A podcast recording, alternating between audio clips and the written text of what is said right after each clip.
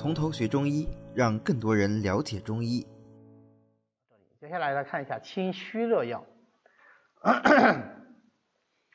大家记得吗？我在讲那个清热药总论的时候，我说清热药里面的清虚热药是个虚假概念，还记得吗？为什么呢？什么叫虚热呀？虚热就是虚和热嘛，没错吧？又有虚又有热，就是虚热嘛，对吧？那这样的话，呃，这个清虚热药它到底是治虚还是治热呢？还是又既能治虚又能治热呢？其实它的重点是治热，对不对？清热药嘛，重点是治热啊，所以我们所谓的清虚热药，严格意义上讲，就是治疗阴虚有热的这种热。所以我们的清虚热药的主症啊，它的主要治疗的主症就是骨蒸潮热、干热这三种。骨蒸潮热，这个就是阴虚发热的典型表现；肝热是脾虚不能化食瘀而化热，只见于小孩儿。啊，我们清虚热就主要是治这三种热，但实际上虚热是不是只有这三种表现呢？那就不是啊，虚正气的不足，正气无非是阴阳气血，对吧？但是阴阳气血的不足都可以引起热症，那是不是都能用虚热来呃清虚热药来治疗呢？那就未必啊，清虚热药只针对阴虚内热。啊，阳虚也能生热，气虚也能生热，这种情况下用清虚热药就没有用啊。血虚也能发热，这种情况下用清虚热药就没有用。所以，我们怎么去理解清虚热药呢？就是既能清热，又往往能够养阴的药，因为它主要是针对什么阴虚内热，对不对？所以清热加养阴这个功效合在一起就是清虚热。那如果是这样的话，我们。想一想，那清虚热药它的性味特点就应该是怎样的？第一个，它能够清热，做一定的寒凉的，对不对？顶了天就是平，是不是？它不可能是温药。好，第二个，那它要能够养阴，可不可以苦寒呢？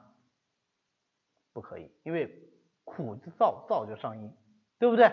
所以顶多顶多也就是微苦，它绝对不会很苦，是不是？相反的，应该什么呀？应该是甘味要居多，甘寒的可能更多一些。为什么？因为甘能养啊，对不对？甘寒就能够清润呐，又能清又能又能润呐，对吧？或者是咸寒，因为咸入肾，肾藏一身的原因原原理，这个阴虚首先是肾，对吧？好，讲到这里，我们就要想想它归阴归在哪里，是吧？已经提到肾了，我就首先讲了脏腑定位。阴虚内热主要是哪甲哪几脏的阴虚啊？我们讲五脏都可以亏虚，这是大前提，对吧？五脏的亏虚无非是阴阳气血的不足，这是大大前提。但是每一脏哪个容易虚是不一样的。心阴阳气血都可以亏虚，对吧？那么呃阴虚阳虚都有。肺呢？胃呢？啊脾呢？肝呢？肾呢？不一样。对不对？大体的规律是什么？是心、脾、肾容易阳虚，肺、胃、肝、肾容易阴虚。我这讲了六个，对不对？就是加了一个胃进来啊，容易阴虚。那么对我们清虚热药来说，它是养肺胃的多呢，还是清肝肾的多，还是滋肝肾的多啊？滋肝肾的多。为什么呢？因为肺胃的阴虚以燥为主，肝肾的阴虚以虚热为主啊，所以我们清虚热药以入肝肾二经的为多啊，这是一个总的规律啊。我们再来分别看一看它这个药。第一个药青蒿，没想到吧，青蒿居然放在清虚热药里面，还，没有把它放到什么治疟药里面。为什么？因为我们中医用青蒿，主要就是用它的清透的作用。啊，不讲它去解疟的作用，而我们中医解疟最常用的青蒿是之一，但它不是排名第一的啊。更常用的解疟的药是常山，对吧？常山解疟啊，所以这就涉及到我们对疟的疟疾的认识的问题啊。好，那么青蒿呢是菊科一年生草本植物，青蒿和黄花蒿的玄草，为什么一个黄花蒿呢？青蒿就是青蒿呗，对吧？那是因为黄花蒿里的青蒿素含量比黄青蒿还要来得高。那是因为最早的时候他们提青蒿素的时候用的不是青蒿，用的是黄花蒿。为什么会这样子呢？因为他们不是专门搞中药的，他们是搞西医搞化学啊，搞化学药理这一块的，对吧？搞药理学这一块的。那么他们歪打正着，用了黄花蒿作为他们提取的基源啊，但是最后成功了啊，青蒿也有啊，但是因为这个事件呢，就导致我们药典就把黄花蒿放到青蒿的正品里面去了。那从中医上讲呢，黄花蒿的药效跟青蒿的药效还是有区别的，这是一个。第二个呢，就是它夏秋两季采挖啊，先用是最好，阴干也可以，呃。我们后面会讲啊，先用的意义在哪里？那么青蒿呢，是苦辛而寒，归肝胆肾经的。苦寒，那就能清能降，又归肝胆经，所以它就能够，因为肝胆尤其是胆，它少阳居表里之间嘛，对吧？所以它就能够节略而治寒热往来。那另一方面，辛它就能够透。所以我前面讲，我们用青蒿主要是用它的清透的作用。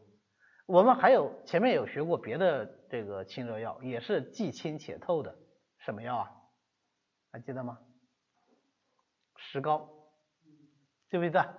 是吧？石膏也是清透的啊。但是石膏呢是清透阳明之热，青蒿是清透少阳之热。因为它辛而能透，所以它善清暑热。那这样的话，对于那些略病兼有暑邪的，就更为常用。对吧？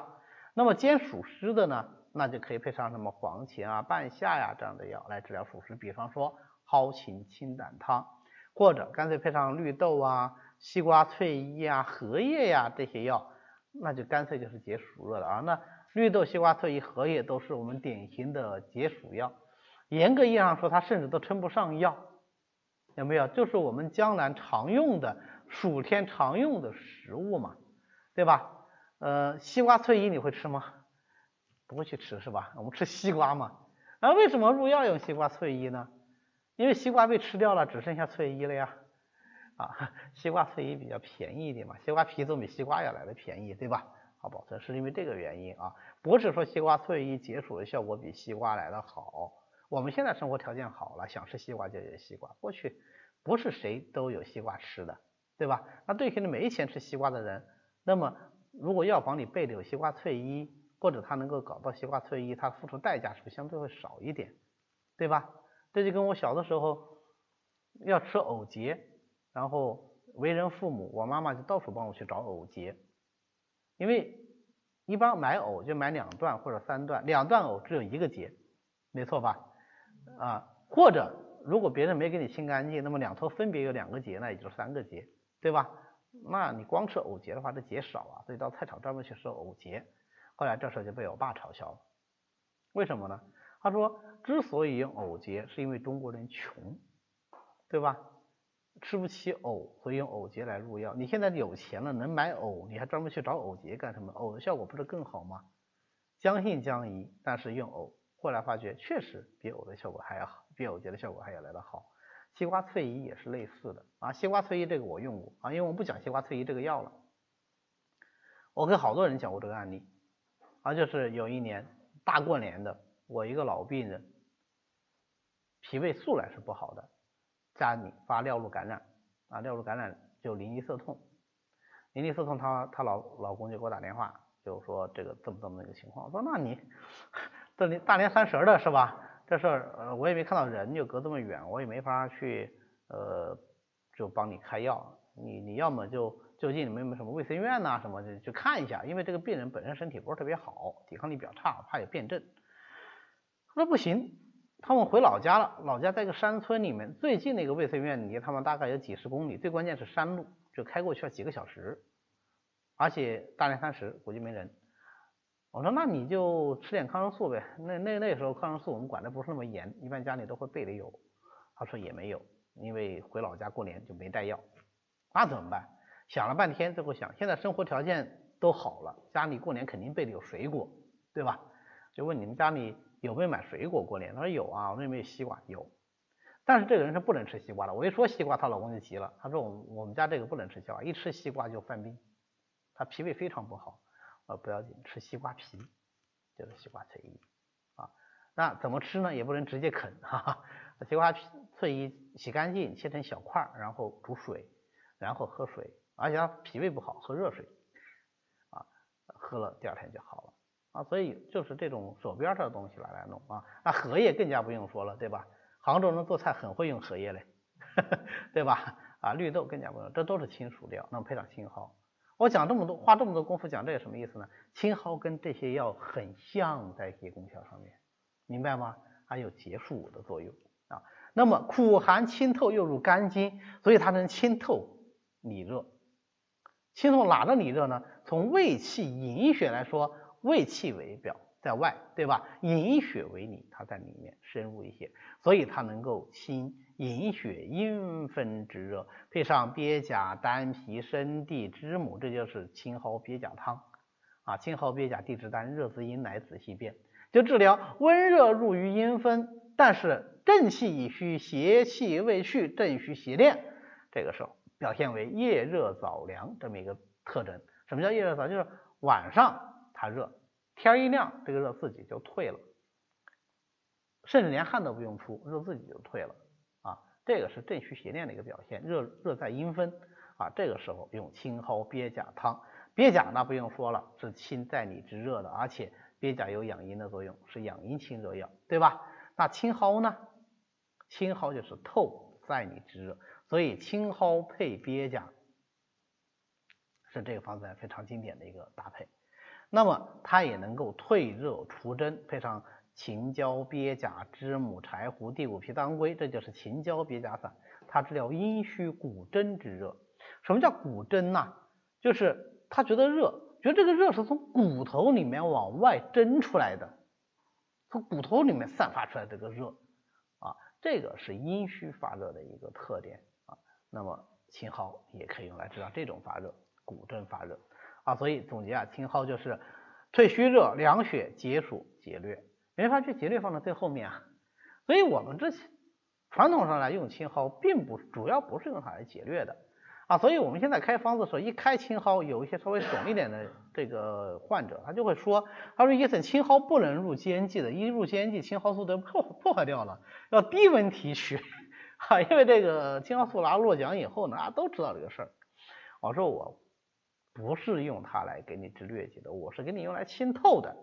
清透你的湿热的，在你之湿热的啊，不是用来给你节略的，所以我可以入煎剂啊。你看你用药的目的是什么，对吧？不是指青蒿素，所以青蒿素是一个非常伟大的，应该说是发明，对吧？